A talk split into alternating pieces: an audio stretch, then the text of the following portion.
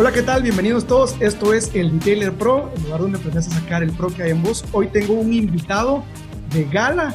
Hoy tengo el honor de que me pueda acompañar aquí. Eh, creo que ustedes todos lo conocen al escuchar su voz, ya sea que escuches este podcast en audio o estés viendo este video por medio del canal de YouTube. Él es Damián Amarante, toda una leyenda y una celebridad del rubro y soy muy afortunado y somos más bien muy afortunados de poderlo tener hoy en el canal y en este nuevo podcast de detailing porque la idea de hoy es poder conocer a un Damián más allá eh, profundo de lo que por lo general vemos en sus videos que nos llenan y nos aportan de muchísimo valor. Así es de que, Damián, te doy las gracias por, por darme el privilegio de poder entrevistarte. No sé si has hecho alguna otra, alguna otra entrevista de este tipo, pero es un privilegio para nosotros el poder conocer tu historia.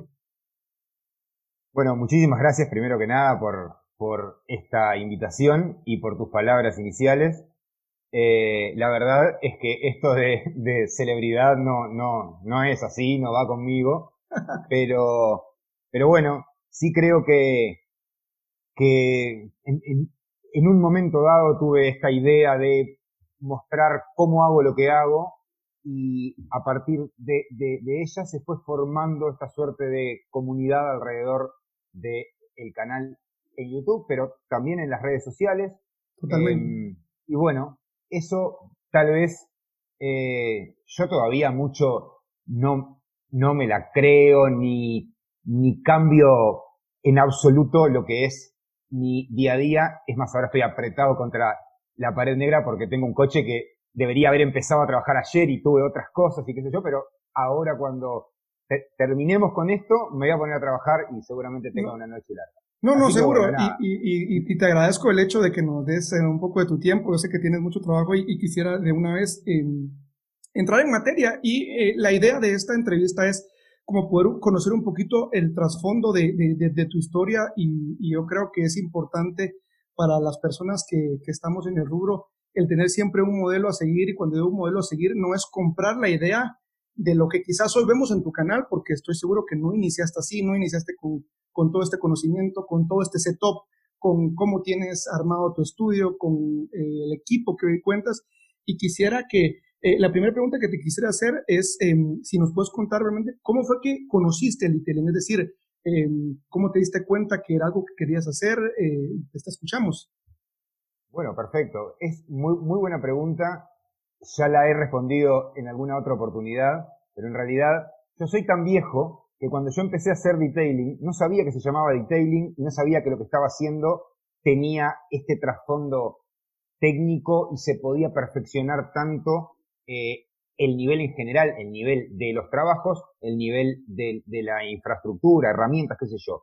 Yo en realidad, yo tengo 40 años y cuando tenía 24 años me compré un coche viejo al cual mi intención era restaurarlo pero yo en ese momento no tenía dinero para llevarlo a un taller y otro y qué sé yo, y como siempre fui una persona con, con cierta manualidad, eh, pude de, alguna manera darme maña para restaurarlo yo, eh, hacerle algunas cosas mecánicas, pero principalmente yo lo preparé y lo pinté, y una vez que lo pinté, empecé a preguntarme cómo podía hacer para perfeccionar esa terminación que me había quedado, se imaginan, una persona que nunca había pintado nada, se puso a pintar un auto clásico y quedó más o menos, y yo más o menos algunas cosas podía eh, intuir de qué hacer, pero nada que ver a esto de hoy. Este aquí, para, para hacer esta historia corta y ser un poco más ágiles, eh, pulí ese auto de alguna manera, me acuerdo que empecé puliéndolo a mano y después encontré en el taller de mi padre una suerte de pulidora de seguramente un tipo de máquinas que ustedes no deben ni conocer, pero no tenían velocidad regulable, o sea, claro. era como una amoladora para cortar eh, fierro, pero con, con, con, menos revoluciones, fija, y con eso empecé y pulí mi auto, y unos amigos me pidieron, ah, qué bueno te quedó, no, lo haces en el mío, sí, claro, qué sé yo, y así más o menos eh, empecé a darme cuenta que esto era algo para hacer. Pasaron lo, los años y en un momento yo decidí que yo tenía un trabajo que nada que ver, de lunes a viernes, y los fines de semana eh, empecé a cobrar por hacer esto que ya habrían pasado tal vez, no sé, dos o tres años desde que pulí aquel auto. Y primera vez. Eso fue por el año 2008. Ok. Eh, cuando eso pasó, bueno, yo creo que ese fue el principio de, pero ya le, ya, ya te digo, o sea, es algo que nunca pude establecer una fecha porque como que se fue dando y bueno. Claro. Una pregunta. Tienen y se siguen dando las cosas. ¿Cómo nació la idea del canal? Bueno, la idea del canal nace eh, porque en realidad yo soy un muy mal vendedor. O sea, yo no soy una persona que puede hacer un buen folleto publicitario y ofrecer mis servicios con un, sistema tradicional. Entonces, yo ya venía trabajando bien porque yo siempre fui una persona con, el, con el perfil que ustedes me ven para trabajar y eso tiene una gran ventaja cuando uno es aplicado y puntilloso y prolijo, que tú le haces el auto a un cliente y ese cliente te recomienda a otro y a otro y a otro y, así uno más o menos se puede armar una pequeña red de, clientela. Pero claro, eh, yo, yo siempre intenté ser, si se quiere, pionero en mi país por lo menos, de eh, ir un pasito más de lo que todo el mundo hace.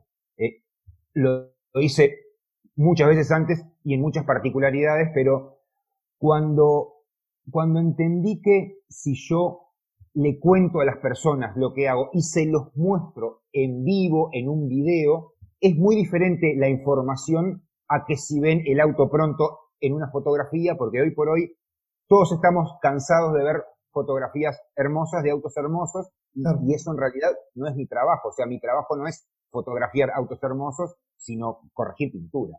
Entonces, por ese lado, entré con este tema de empezar a pensar que si yo mostraba alguna cosa en video, lo hice durante un par de años en, en mi página de Facebook, hasta que un día me animé a armar un canal, porque mi página de Facebook en ese entonces ya, ya era una página que para el Uruguay, en ese momento era una página tal vez con 5 o 6 mil seguidores, era bastante. Entonces yo intenté aprovechar ese público que yo ya tenía para mostrar estos videos. Y después un día dije, bueno, ta, me paso para YouTube y, y ahí empezó ese canal de nuevo, digamos, a generar audiencia con la sorpresa de que me siguen muchísimas personas que son de otros países y me siguen muchísimos entusiastas, muchísimos eh, colegas aquí y allá, y eso al final me terminó gustando prácticamente más de, lo que era el cometido inicial de mostrar en un video cómo yo hacía mi trabajo. Claro, mira, y acá quiero rescatar eh, eh, dos cosas. La primera me parece sumamente curioso porque eh, mi historia en lo particular es muy, muy similar a la tuya. De hecho, yo conozco este rollo a raíz de un carro que también pinto, que me raya la señora que nos hacía la limpieza, porque le pone el bote de basura encima del capó, te puedes imaginar, y a la hora que querer mover el, eh, querer mover, abrir el portón, lo desliza como que fuera un resbaladero sobre el capó. Y bueno, es así como empiezo yo con ese afán de querer quitarle el rayón con los que esté el, el De igual manera, eh, una de las cosas que creo que al menos a mí en lo particular me sirvió aquí en Guatemala y lo identifico eh, en tu historia es el hecho de que cuando le quieres explicar a alguien que lo que haces es detailing, pero estás empezando y no sabes todavía cómo se llama, aquí, no sé si te pasó en Uruguay, pero al menos hace 10, 11 años aquí en Guatemala, yo le decía a la gente, fíjate que ahora quiero hacer tratamientos especiales para autos. ¿Y qué es? Hago detailing. La gente se te queda como ah, detailing, detallado. Era como que la gente no entendía lo que está haciendo. Y justamente por medio de la plataforma audiovisual de un video era muchísimo más fácil poder mostrar todo lo que hacías y el proceso. Y, aquí lo primero que quiero rescatar de, tu historia es, eh, primero que nada, es evidente que sos una persona eh, que tiene los, los, pies en la tierra, a, diferencia de otras personas, quizás en grupos de Facebook, eh, que tal vez se pueden mofar de lo que saben. uno de los rasgos que más admiro de tu persona es la humildad con la que te reconoces a vos mismo y el hecho de que haya sido, como te decía unos momentos antes de que iniciáramos la grabación, e-, ese agradecimiento por, haber, por haberte atrevido a, mostrarte en las cámaras y por ser pionero en eso. creo que una de las cosas que uno necesita para diferenciarse en este mercado tan saturado es al atreverse a pensar fuera de la caja. Y en tu caso, creo que ¿cuántos años tiene el canal ya? ¿El canal? Bueno, el canal, bueno, primero que nada, muchas gracias por lo que acabas de decir, porque eh, es una buena devolución eh, para mí, o sea, me genera mucho orgullo generar esa imagen que, tú tan, tan claramente explicas. Y no el canal en realidad... sí, perdón, que no sea paso, no solo es mi opinión en particular, es decir, es la de muchísima gente. Yo el día de hoy envié un correo, perdón que te interrumpa, pero creo que vale la pena hacer esta acotación. Eh, eh, es un sentimiento compartido en la comunidad acerca de no solo el valor que aportas, sino eh, con la actitud con la que lo haces. Es decir, y por eso, en nombre de toda la comunidad que está escuchando o que va a escuchar este video, te queremos agradecer porque sos alguien que suma a, a este rubro. Así es que, ahora sí, contanos del canal. Bueno, yo les agradezco a ustedes eh, que le den cabida a, a, mi canal y mi pequeña historia aquí en este pequeño garage, que es en donde ha pasado todo en mi vida y, y seguirá así. En fin, el canal. El canal en realidad tiene creo que una fecha de inicio que es muy, muy, muy anterior a que yo en realidad empezara a eh, considerarlo como algo que yo tenía que trabajar. Eh, porque en algún momento publiqué un video, qué sé yo, casi para hacer una práctica. Pero en realidad, esto fue, yo empecé a publicar algún video más, eh, más buscado, o sea, intentando comunicar, debe hacer dos años y medio, más o menos. perfecto no es muy nuevo y tampoco es muy viejo. Creo que el canal viene creciendo todavía, o sea. Seguro. Recién estamos, eh, yo que veo las estadísticas de los videos y qué sé yo, recién está todo como empezando a acelerarse el número de suscriptores, el, la cantidad de vistas, qué sé yo tampoco entiendo mucho de eso, la verdad, ¿no? O sea, pero, pero está, pero digo, o sea, son gráficas que uno las ve, eh, son visuales. Totalmente. y lo importante creo que fue que encontraste de alguna manera, como bien decías, un nicho y no porque lo estaba buscando, sino fue algo que pasó de manera orgánica, el hecho de que la gente quería encontrar a alguien, a un modelo a seguir y lo pudieron encontrar en tu persona. Y quisiera eh, pasar avanzando y pues te voy a hacer algún tipo de preguntas. Eh, la, siguiente pregunta que te quisiera hacer es, ¿Hay alguna parte del detailing como tal que no te guste? Es decir, al rato y, te gusta el 100% de las cosas, o hay algo, digamos, y, está bien, es decir, creo que todos en particular, o la gran mayoría tenemos cierta visión, hay cierto proceso que disfrutamos más. ¿Hay alguno en particular que no sea tu santa devoción? Bueno, te lo voy a responder de, la siguiente manera. Eh, para mí el detailing es un trabajo, ¿verdad? O sea, yo, yo no lo vivo como un hobby, no, no siento que sea mi pasión, es como yo me gano la vida y como yo alimento en lo posible a mi familia y eh, entonces me lo tomo con cierta profesionalidad en la cual no me permito tener cosas que no me guste hacer o creer que eh, me conviene más hacer tales cosas que tales otras. O sea, yo acá lo dije desde el día uno, eh, los tratamientos míos pueden incluir interior, exterior, abajo, arriba, elevador, sacamos las ruedas, desarmamos cosas, no sé qué, no sé qué. Pero una vez que el auto pasa del portón negro que ustedes ven todo el tiempo ahí para adentro, yo trato el auto como si fuera mío.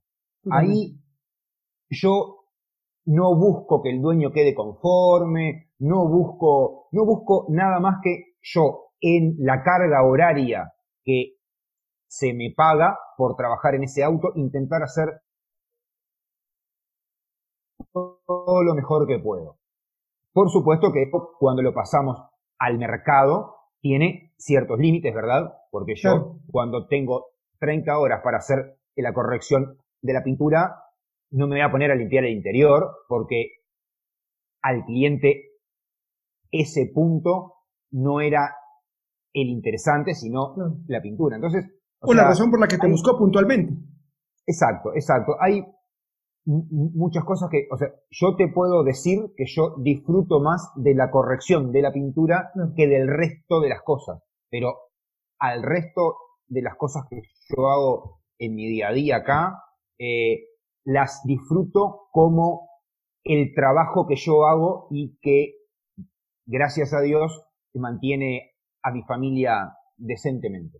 Claro. Y una de las cosas que, quiero resaltar de tu respuesta es justamente esto que decís en cuanto a yo veo el carro y, tomo, me tomo esto de una manera muy profesional. Y tiene que ver con eso, con abordar todos aquellos procesos por los cuales el cliente te está requiriendo con la misma excelencia, con el mismo nivel de detalle, porque eso fue para lo que se te fue, eh, digamos, contratado, para lo que te buscaron, ¿verdad? Es decir, eh, no pasa por si algo me gusta o no me gusta, sino es, es esto, esto incluye el proceso que, que yo prometí y entonces lo debo, lo debo hacer.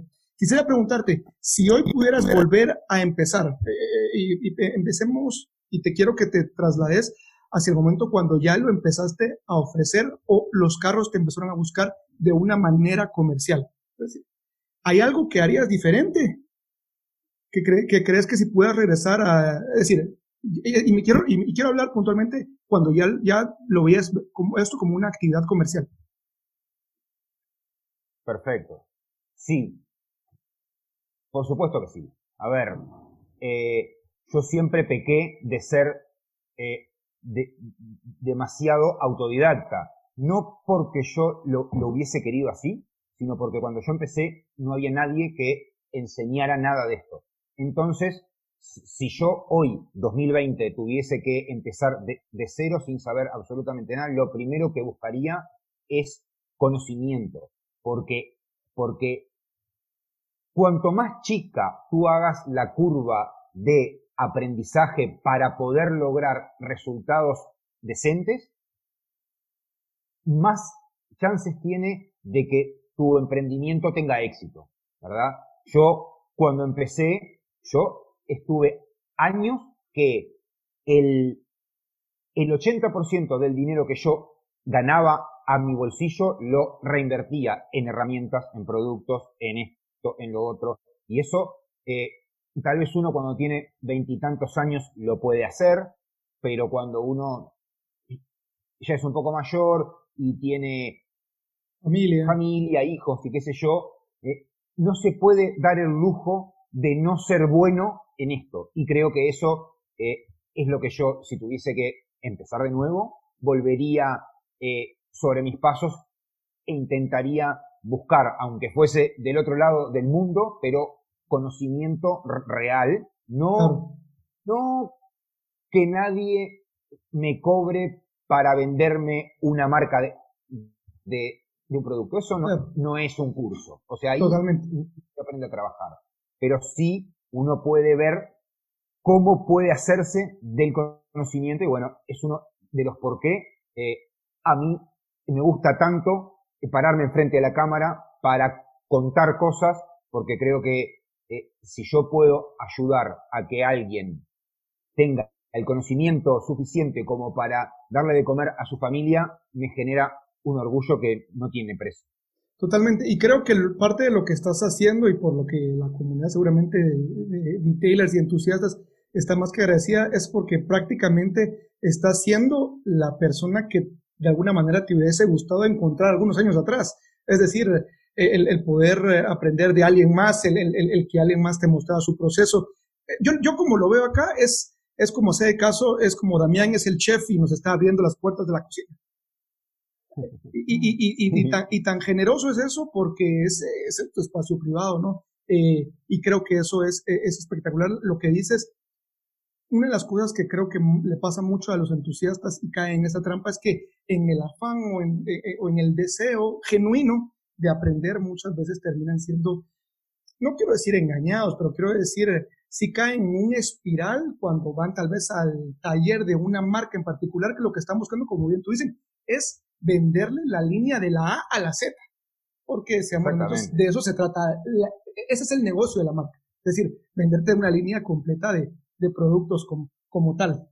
Em, Exactamente. Y eso es algo que, eh, ese es uno de los por qué la primer marca que yo introduje en mi emprendimiento como marca fue Rupes. Porque Rup, o sea, yo no necesito venderle Rupes al alumno para que ese alumno sepa que estas pulgaras son buenas, ¿verdad? Tampoco desde Rupes, cuando, cuando certifican mis cursos, me piden que yo con el curso le venda al cliente nada, o sea, entonces yo en mis cursos puedo dar 100% técnica, que es lo que yo creo que todos debemos aprender cuando queremos dedicarnos a esto a largo plazo. Porque si tú haces un curso hoy para ver el producto A, B y el J, y el año que viene lo cambian ese producto, cambian esa máquina y lo que sea, tu curso perdió validez, ¿verdad? Porque sobre lo que tú aprendiste ya no existe más. Deja de ser relevante. exacto.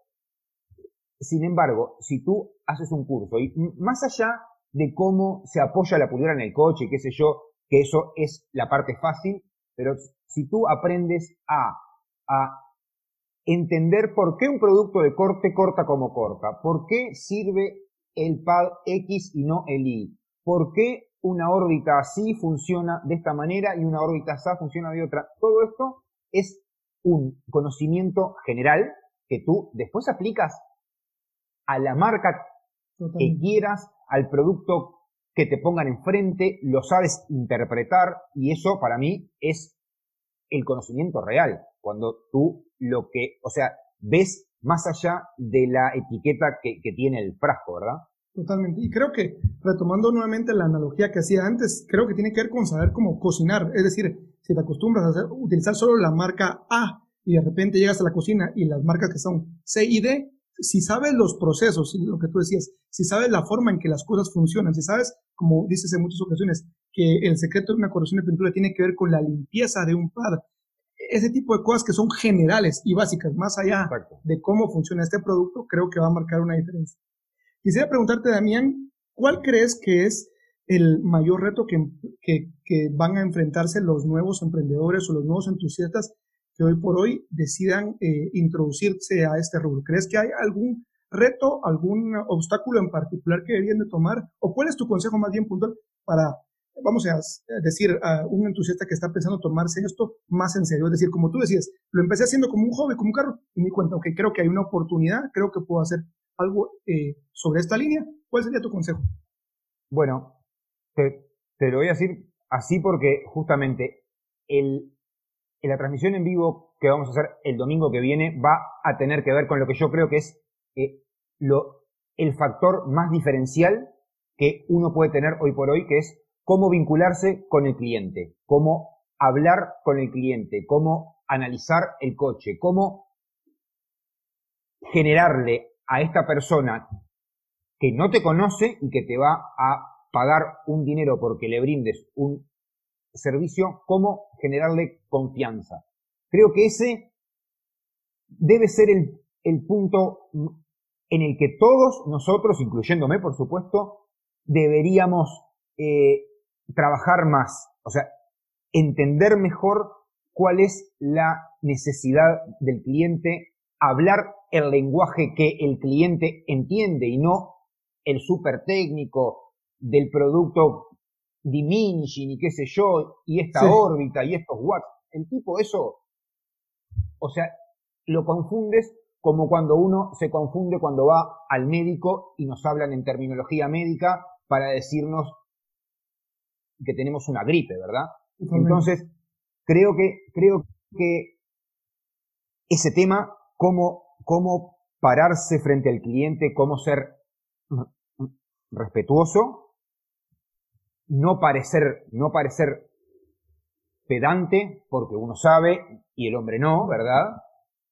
Y eh, generar un vínculo que no sea falso, o sea, la idea no es que el cliente piense que con nosotros se ganó un amigo para toda la vida, porque no, es así, ¿verdad? Pero sí que el el hombre, la persona, cuando nos deja el auto, sepa que le deja el auto a alguien que va a hacer el trabajo de determinada manera. No todos apostamos a hacer super correcciones eh, de 50 horas y no sé qué, no sé cuánto, pero no importa. O sea, el cliente tiene que saber que por lo que él paga va a recibir un producto que tiene que tener el valor que él busca. Si no, va, van a haber choques y eso pasa mucho en este mercado, por lo menos, que falla mucho la comunicación de los que son nuevos con los clientes y ahí se arman los problemas porque le prometen al cliente que el auto va a quedar como cero kilómetros y eso no, o sea, no es cierto, o yo qué sé. Eh, creo que ese es un tema clave. delicado, pero, pero importante. Sí, y, eh, siguiendo la línea que decís, creo que es bien importante en este tema el hecho de que, em, que es algo que siempre he dicho a mis clientes, y es que el cliente debe tener claro cuáles son sus expectativas y así como el retailer. Es decir, número uno, el presupuesto debe estar en la misma página que las expectativas del cliente. Y número dos, como bien tú dices, no por tratar de tal vez eh, retener al cliente por miedo que se vaya con alguien que cobra más barato, le prometes mil maravillas y a la hora de la hora pues entregas algo que nada que ver porque vas a tener un, cliente, un problema más grande. Un cliente inconforme es, es peor que ningún cliente. Eso creo que todos, todos lo sabemos. Esto es, esto es algo que da para mucho y seguramente tenga muchas, muchas ramificaciones. Pero para mí, o sea, en mi infraestructura, el cliente que entra aquí no, no es ni el que tiene el mejor coche, ni el que tiene más dinero, sino el que logra entender que yo voy a hacer todo lo que pueda para hacer lo mejor posible en su vehículo. Nada más. Eh, hay un dicho que dice que, como era la historia, para que un cliente sea un buen cliente, tiene que tener un buen vínculo con, con uno, un coche y el respeto por nuestro trabajo. Y si alguien viene aquí a ver si yo le hago una rebaja, esto y lo otro, esa parte de lo que es el respeto por el trabajo del otro eh, empieza a tener fragmentarse heridas y yo hoy por hoy intento que eso no me pase con ningún cliente nunca. O sea, prefiero derivar el trabajo a tener que trabajar sintiéndome eh, que, que no se me está valorando profesionalmente. Totalmente. Y, con esto quisiera pues compartir brevemente eh, algo de lo que me pasó. Quizás creo que nos pasó a todos, al menos en lo personal me pasó a mí, más de alguna ocasión, muy al inicio, justamente lo que decís, cuando sentía que el cliente no estaba valorando lo que hacía y de alguna manera, por falta de trabajo, qué sé yo, o porque alguna semana estaba baja, decidí eh, aprovechar, digamos, entre comillas, y regresar al trabajo y sentía como que se estaban aprovechando de mí. Y digamos, al, final la experiencia no fue un gana-gana, que es lo que uno debe buscar eh, para quienes nos escuchan o nos ven eh, por medio del video. Algo quiero rescatar que es muy importante, el que dice Damián, es el hecho de de generar esa empatía con el cliente y no de una manera falsa, porque los clientes no son ningunos tontos. El saber que los entendemos y que lo que vamos a ofrecerles nosotros es la respuesta a un dolor. Yo veo que ahora, por ejemplo, en algunos grupos de Facebook eh, inicia como una contienda, una competencia de mientras más horas eh, le metes a un carro es mejor, o que si utilizas rotativa, entonces si sos un detailer de verdad, pero si utilizas una rotorbital, estás jugando a pulir, cuando en realidad al cliente no le interesa si utilizaste una rotativa o si utilizaste una rotorbital. Si era un pad de microfibra o era un pad de esponja a la larga, lo que hay que buscar es lo que decís, es justamente el hecho de entregar un servicio de calidad y de acuerdo a lo que él busca. Quisiera terminar con dos preguntas. La, la última, eh, la penúltima más bien, es, ok, ya, ya nos diste un consejo para aquellas personas que están tratando de iniciar. ¿Qué consejo le darías para aquella persona o aquel emprendedor, aquel entusiasta que ya empezó? Es decir, él ya, ya, ya, ya tiene atracción, ya empezó a trabajar y que se encuentra en medio de un pantano, en el marketing le llaman un océano rojo. Es decir, todos están canibalizando por precio, todos ofrecen el mismo servicio, es una batalla a muerte, es, es, es una laguna y llena de pirañas. Esa persona está ahí. ¿Cuál es tu consejo para ese tipo de emprendedor eh, eh, entusiasta que busca de alguna manera hacer las cosas distintas y no morir en una batalla a sangre. Perfecto, Levi. Bueno, mira, yo algo de marketing entiendo también y eh, entiendo el concepto en lo conceptual y entiendo en la práctica lo que pasa y eso creo que pasa en mi país, en, el tuyo y en el mejor país de detailing del mundo pasa, pasa lo mismo. Siempre hay un, o sea, un nivel en donde se confluyen los malos clientes y los malos profesionales. Totalmente. Y ahí se arma toda esta maraña de la que tú hablas. Si nosotros tenemos la intención de eh, levantar el techo que tenemos arriba de nuestras cabezas para poder progresar en el futuro, crecer con y en la profesión, tenemos que intentar no ser de esas personas que se pelean con el vecino porque hace las cosas cinco pesos más barato o se pelea con el cliente porque te dije tres pero ahora me querés pagar dos. o sea, toda esa franja es la que deberíamos evitar. Yo te puedo decir que el detailing no es para todo el público. Eh, a, a, mí no me interesa en lo absoluto captar todos los autos que hay en, en mi pequeño y tercermundista país. ¿Ok? O sea, yo busco generar un vínculo profesional con aquel 0,01% de potenciales clientes, pero que me van a elegir a mí por lo que yo soy y por cómo yo hago las cosas. A mí, Damián Amarante, no a, o sea, el, el que viene a mí no busca el, taller mío porque yo soy más barato y la verdad tampoco lo busca porque ellos saben que yo con la pulidora eh, en la mano pulo mejor que el vecino. Yo les digo hoy acá, yo creo que a las herramientas las domino bien, pero no soy el número uno del mundo, ni siquiera en el barrio donde vivo. No me interesa, ¿verdad? Entonces, intentemos ser diferentes, tener un factor diferencial que nos saque de ese mar donde, todos discuten con todos, donde miran las redes sociales de la competencia para ver cómo pueden escracharlos, donde cuando viene un cliente se pasan media hora hablando mal del vecino. Todo eso lo único que hace es mal. Así que, para mi entender, todos los que están ya en el mercado y que por ahí tienen que abrirse el camino, la mejor herramienta para hacerlo es ser diferentes, humildes, honestos y calladitos la boca. Lo que no sepan, digan, yo de esto no sé y listo, no pasa nada. Totalmente.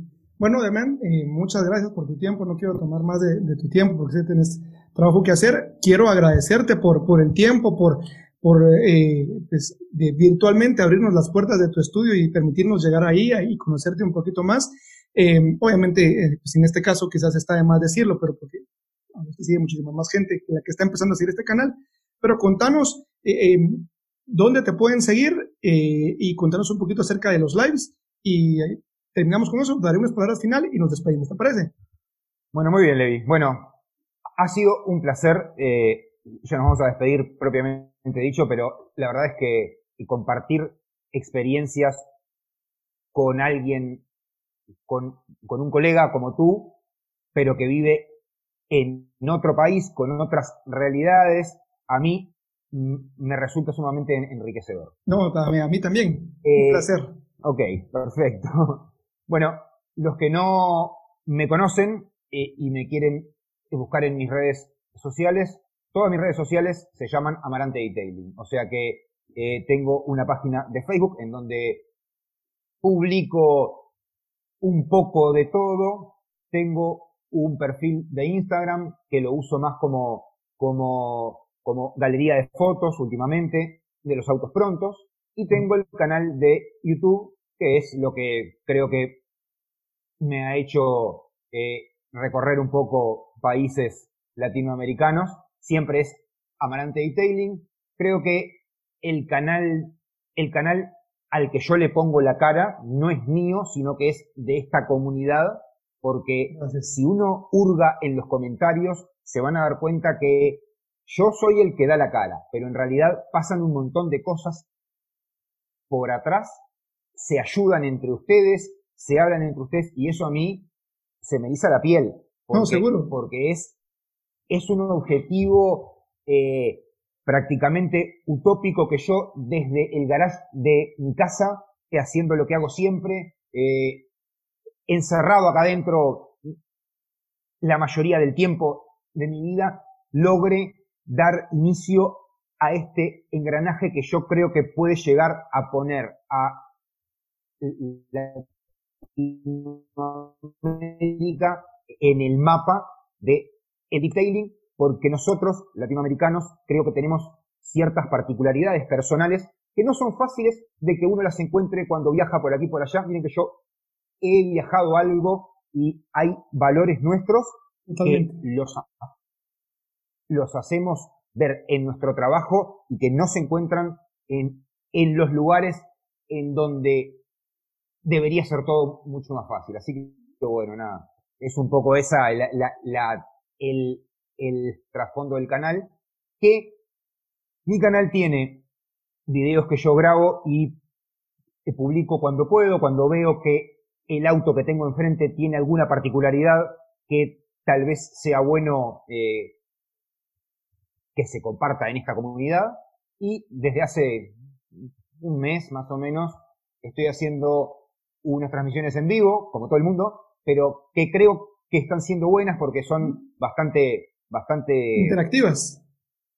Sí, y además, además despojadas de toda esa parafernaria que a veces engloba el detailer con esos mitos y qué sé yo. A mí me gusta hablar eh, las cosas, o sea, tal cual son y, y siempre intentar ser objetivo y claro cuando hablo con alguien que por ahí de mis palabras lo que busca es eh, un cierto impulso hacia adelante, nunca para atrás. De cosas negativas hay cosas mucho más importantes que lo que es el detailing para preocuparse. Bueno, pues muchas gracias, Damián. La verdad, eh, estoy muy agradecido por, por, la oportunidad que me das de realizar entrevistas. Ojalá eh, no sea la primera ni la última. Y agradecerte, como te decía al principio, por ese, ser ese tipo tan genuino, honesto y transparente. Y no sé, quizás alguien te lo ha dicho, quizás no, pero el hecho de de repente pasas este eh, recado a tu familia, a tu esposa, a tu familia, el hecho de darnos eh, de alguna manera parte de tu tiempo para que puedas compartir eh, con esta gran comunidad que te sigue. el mundo necesita más tipos como vos que sean honestos y que se atrevan a compartir y que sean generosos como las es. Así es de que yo te agradezco por este tiempo. Vamos a cerrar aquí la entrevista y eh, nos vemos acá el próximo jueves. Un abrazo. Muchísimas gracias, Levi. Bueno, será hasta el próximo. Yo estoy siempre, siempre dispuesto. Así que aquí estoy, me avisas y estoy. Con todo gusto. Chau, chau. Chau, chau. Y bueno, este ha sido un episodio más de El Detailer Pro. Quiero decirte que he preparado y he escrito un ebook totalmente gratuito con tips para detallar como un pro. Dirigite a eldetailerpro.com y ahí vas a poder descargar este ebook con tips que hice y envío tips gratuitos todas las semanas con información valiosa que nos va a permitir y que te va a permitir detallar con un pro. Así es de que eh, gracias por estar acá. Suscríbete al canal de YouTube, dale clic a la campanita de acá abajo y si estás escuchando esto por medio del podcast, también seguí el podcast que hay episodios nuevos todos los jueves. Hasta la próxima.